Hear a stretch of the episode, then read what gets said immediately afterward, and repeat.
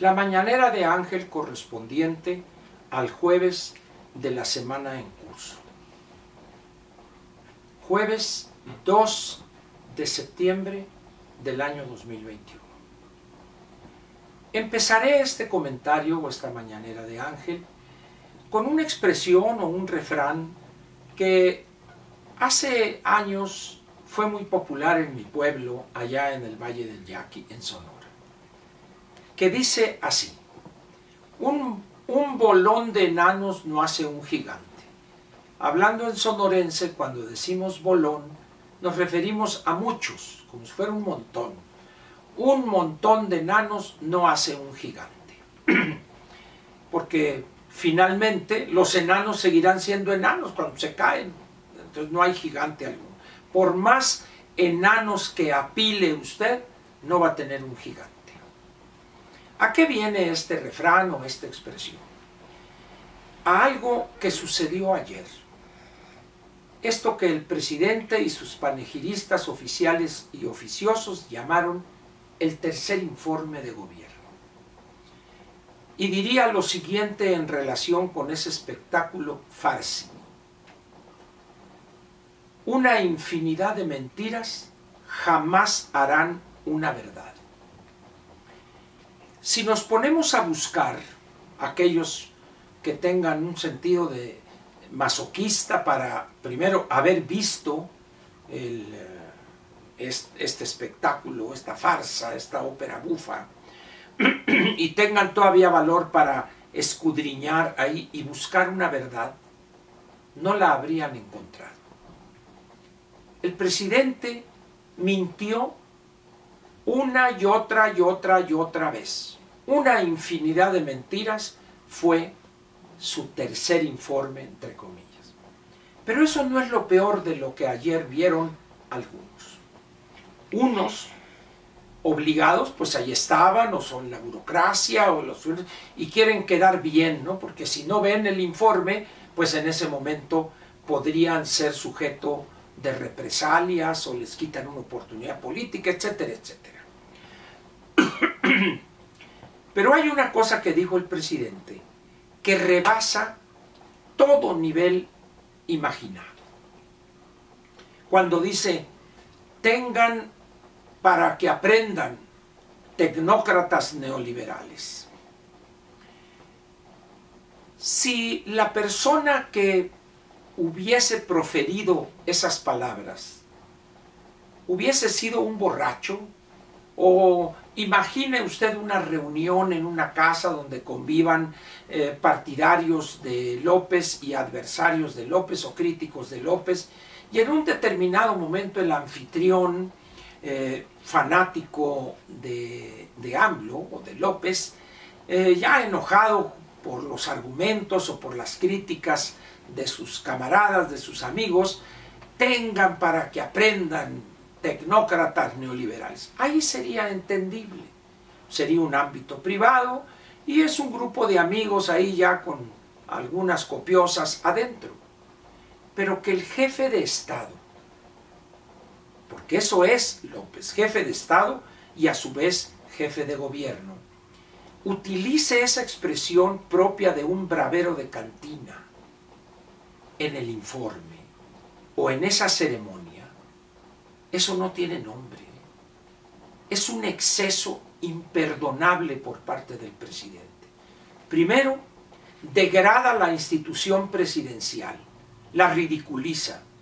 Y segundo, es una falta de respeto a la ceremonia misma, al recinto donde leyó su disque informe y también una falta de respeto para los funcionarios ahí presentes. Yo jamás imaginé que escucharía a uno de nuestros jefes de Estado o presidentes de la República lanzar en público una expresión así. Mire, yo sigo la política mexicana prácticamente desde fines de los años 60 y no recuerdo un presidente no obstante que algunos de ellos tuvieron enfrentamientos graves, ríspidos, con el sector privado, el caso del presidente Echeverría, después de esa tragedia, de ese asesinato por un grupo de disque justicieros y en realidad eran simples delincuentes, dígase lo que se diga. De ahí se agudizó o se tensó la relación entre el presidente y los empresarios en términos generales y muy específicamente con los integrantes en aquellos años del grupo de los 10 de Monterrey, o de Nuevo León, si gusta usted. Pero, pero nunca llegó el presidente Echeverría a ese nivel. Sígale usted, López Portillo, después de López Portillo, Miguel de la Madrid, impensable, un hombre prudente, mesurado, un hombre decente en su trato, un hombre respetuoso. Después de Miguel de la Madrid, el presidente Salinas, que un hombre que cuidaba el lenguaje. Cedillo, bueno, es un hombre seco, poco introvertido, pero un hombre respetuoso, al menos en público. Fox, con su desparpajo, pues ¿qué llegó a hacer? Echar un silbido ahí a, Martita. Martita, con las lavadoras de dos patas, alguna cosa así. Pero jamás llegó, al estar en una ceremonia oficial, al nivel tan bajo que exhibió ayer eso que dice ser presidente de este país. Las mentiras, cualquiera que tome ustedes sus declaraciones o de las partes, párrafos, son burdas mentiras, tergiversaciones evidentes de cifras, de indicadores, etc. López Obrador no entiende que más temprano que tarde la realidad lo va a poner en su lugar y quedará en el más completo de los ridículos. Eso no lo entiende y si lo entiende no le preocupa también. Apuesta él a la ignorancia de sus seguidores, muchos de ellos casi en el retraso mental y otros en niveles ofensivos de oportunismo y lacayos que se ponen de tapete ante las tonterías que profiere su jefe o el presidente de la República.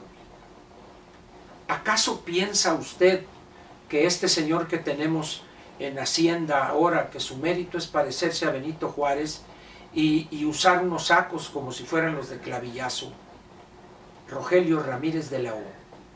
¿Usted piensa que él no sabe que lo que está afirmando en materia de finanzas públicas o de indicadores económicos, López, son completas tonterías y mentiras flagrantes? Claro que lo sabe pero es un cobarde igual que el anterior, no se atreve a decirle en privado, por supuesto. Ese silencio cómplice y cobarde de prácticamente todos los integrantes del gabinete de López le están causando un daño inmenso al país. Porque lo más elemental sería, ahí nos vemos, señor presidente, agradezco la oportunidad, pero yo así no juego. No, callan, y luego tenemos el florero de Bucareli llegando al Senado con la bravata inmediatamente ahí en contra de Monreal. Hay que defender esa pregunta como está planteada porque es el pilar de la revocación de mandato. Cuando Monreal había dicho habrá que negociar con la oposición para modificar la pregunta para evitar una acción de inconstitucionalidad. Pues ayer tuvo ya que tragarse sus palabras el florero de Bucareli. ¿Por qué? Porque la pregunta está negociándose su redacción. Una vez más, Monreal les demuestra que es un verdadero operador político, aunque no les guste. Por lo demás, pues, ¿qué hacer ante ese desplante triunfalista ramplón de López? Nada, simplemente ignorarlo. Si usted es de los que tuvo obligadamente que ver ese, esa farsa, esa ópera bufa, lo siento por usted. Pero los otros no tienen por qué pasar por ese martirio.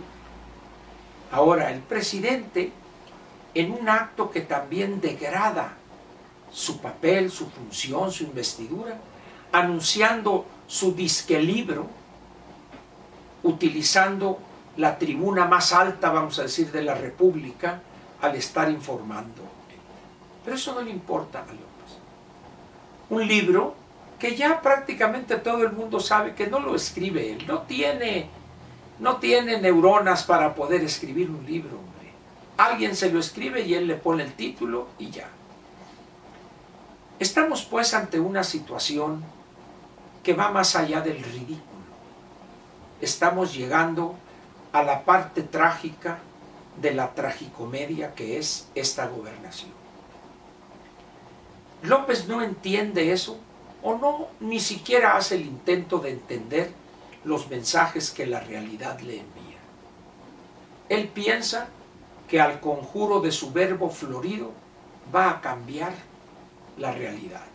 Y luego dice, quizá, como diría el licenciado Freud, en un acto fallido, si me tuviera que ir hoy me iría sin cargo de conciencia porque ya hice lo que tenía que hacer, etcétera, etcétera, etcétera.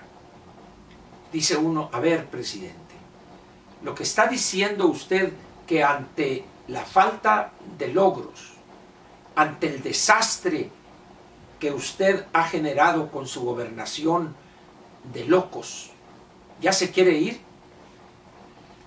Y aquello que dijo él, no, yo me voy a ir allá a su granja, a su propiedad en Palenque, y ahí va a estar y no iba a estar en la política. Usted y yo sabemos perfectamente que no es cierto. Quizá el presidente lo que está dejando ver es que mejor prefiere irse. ¿Para qué? Para estar en completa libertad de andar en las plazas públicas asusando a los ciudadanos a violar la ley e impulsar a quien él haya decidido que lo debe suceder en la presidencia de la República. Y eso, esa conducta que ya le conocemos a López sería todavía un daño mayor a la estabilidad política y a la pérdida de confianza de los inversionistas. López debe quedarse. Lo que debe hacer es rectificar su gobernación de locos. Ahora, piensa él que tiene tanto poder que podrá imponer sus cosas. El poder, judicial, la sala superior del Tribunal Electoral y el Consejo General del INE, y algunos jueces que echaron abajo sus intentos de aprobar o de plantear cuestiones anticonstitucionales en las iniciativas de reforma a la ley de la industria eléctrica y la ley general de hidrocarburos, ya le enviaron el mensaje de que no va a ser tan fácil. Por si faltare algo, el rechazo en la Suprema Corte del famoso 13 transitorio es otro mensaje importante para él. De tal manera pues que estamos ante una situación donde López, quizá, repito, fue un acto fallido, es una hipótesis que valdría la pena analizar, ya se quiere ir. ¿Para qué? Para tener toda la libertad para no tener constricción y limitante legal alguna, para poder andar alebrestando a la gente pensando en seis gobernaturas el año que viene, dos, una de ellas el Estado de México el 2023, y por supuesto estar en campaña sin cortapisa alguna a su intento, que es una locura total, de promover a los candidatos de Morena el 2024. No permitamos eso. Señor debe permanecer, terminar sus cinco años, diez meses y salir desgastado por las locuras que ha cometido.